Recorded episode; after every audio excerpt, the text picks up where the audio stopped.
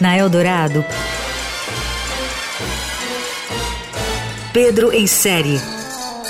Tudo sobre séries, filmes e outros enlatados. Com Pedro Venceslau. É o narco mais buscado de Brasil. Com apenas seis episódios curtos, Santo da Netflix é uma série binacional com pinta de superprodução e que persiste na lista das 10 maiores audiências da plataforma em vários países do mundo. Gravada entre Salvador, na Bahia, e Madrid, na Espanha, a série escalou um astro de cada lado para seduzir o público: o espanhol Raul Arevalo e o brasileiro Bruno Galhaço, que, aliás, está em grande forma.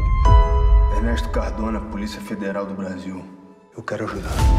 Ambos são policiais que se juntam na capital espanhola para investigar um traficante sádico sem rosto que pratica rituais com sacrifício humano de crianças. ¿Este es Santo? Não, não é. Como lo sabes? Porque eu matei esse cara. É preciso que se diga: Santo, da Netflix, é uma série pesada e que exige estômago forte em algumas cenas. É também sombria e tensa, mas muito, muito bem produzida. Vê-se logo que a Netflix abriu o cofre na produção, que tem um elenco enorme, uma multidão de figurantes, efeitos especiais, cenas eletrizantes de perseguição de carros, explosões, tiroteios bem coreografados e ações policiais na linha Tropa de Elite. Tudo seguindo uma linha investigativa complexa, mas pontuada por clichês do gênero. Faz parte.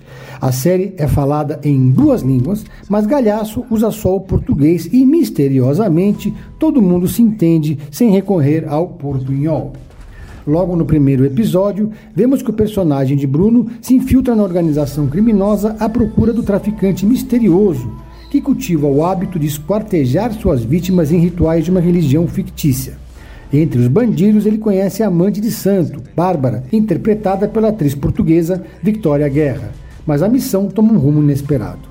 Nem ela, que teve um romance de mais de três anos com o bandido, viu seu rosto. Santo, da Netflix, é um bom thriller policial que parece com muitos outros, mas tem o Bruno Galhaço.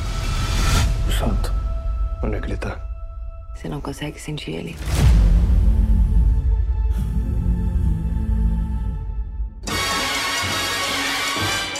Você ouviu